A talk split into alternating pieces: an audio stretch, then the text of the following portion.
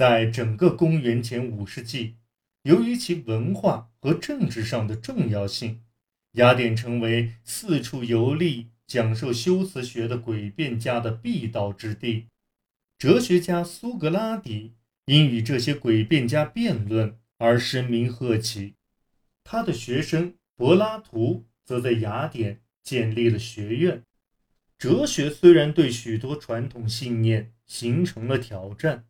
但它并没有破坏希腊宗教的勃勃生机。哲学一词源于希腊，其最好将其译为爱智慧。在其发展的最初阶段，这门科学并不要求拥有某种专门的知识。在古风时期，文化。还未经历为现代世界所熟悉的专门化过程，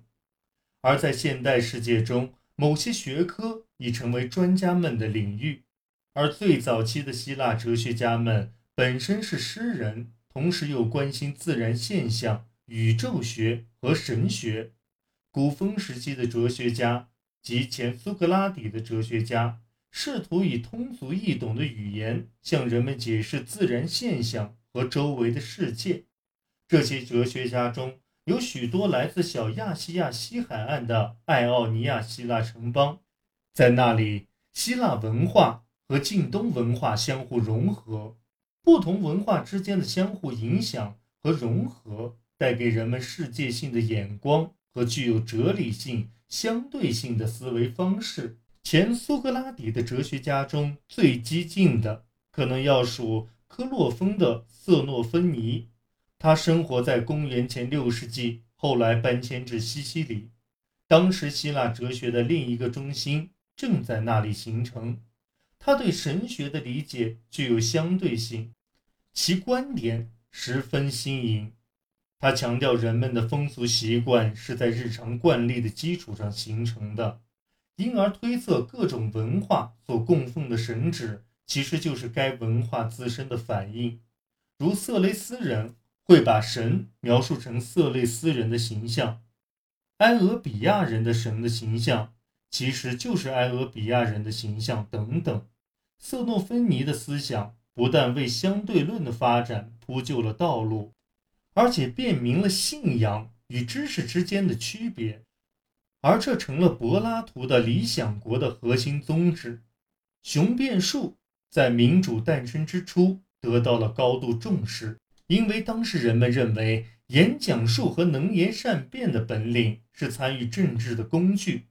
诡辩家中最著名的是阿布德拉的普罗泰格拉，他与政治家伯里克利结为挚友。柏拉图描述了普罗泰格拉对伦理思想的发展所做出的贡献。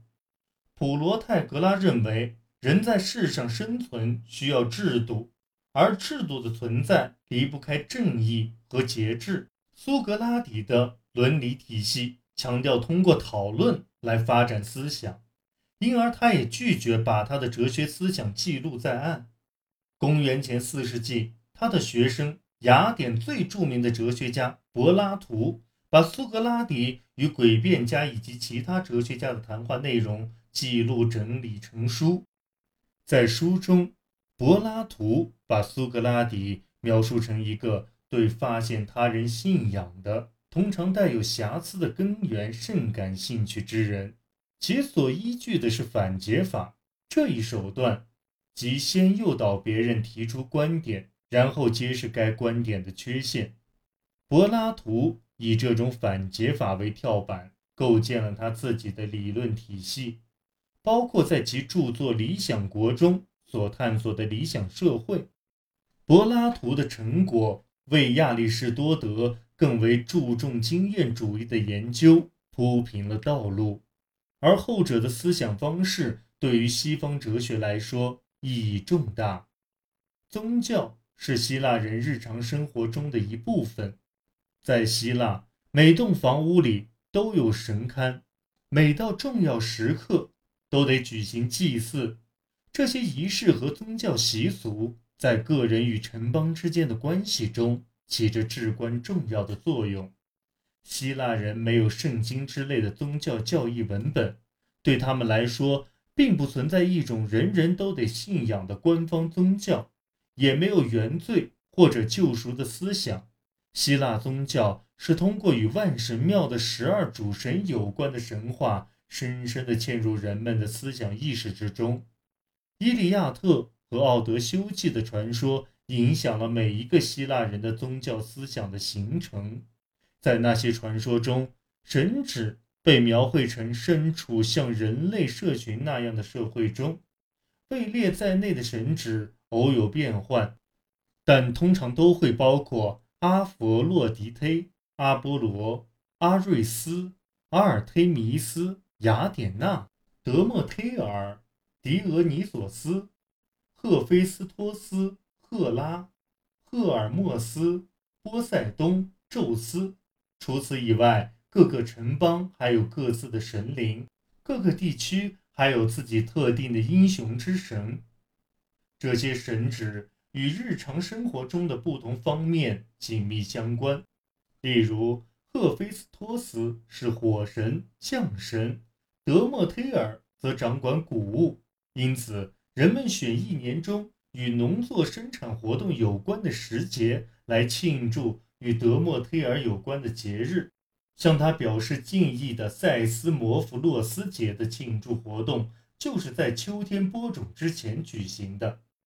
人神之间的关系，无论对于个人还是公众来说都非常重要。向神祇敬献祭品，是希腊人供奉神灵的最重要部分。人们在石碑刻上生祭的日历表，甚至记有每年的祭祀时间和祭品价值等细节。祭祀后的肉品，则由在场的人分而食之。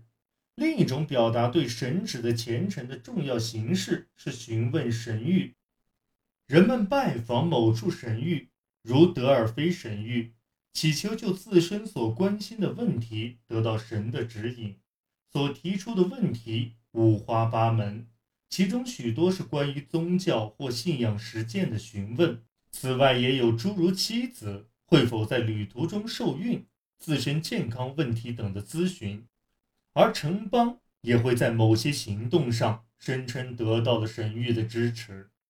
希腊人为他们的神职取了不同的宗教名字，而这些名字正是对供奉神灵的性质或场所的说明。因此，广场宙斯所掌管的是社群的商业活动。尤其是在那些集市上进行的事务，希腊宗教对社会和政治上的变化十分敏感。解放者宙斯和救世主索忒尔都是宙斯的别名，前者标示了雅典人在希波战争中取胜之势，而后者则反映了雅典人在波罗奔尼撒战争中落败后得以幸存一事。希腊宗教。依赖于人们对事件回应的理解，并且与生活的方方面面紧密相连，因此，在其伴随着理想思想的涌现而发展的过程中，它始终保持着其在人们日常生活中所占的重要地位。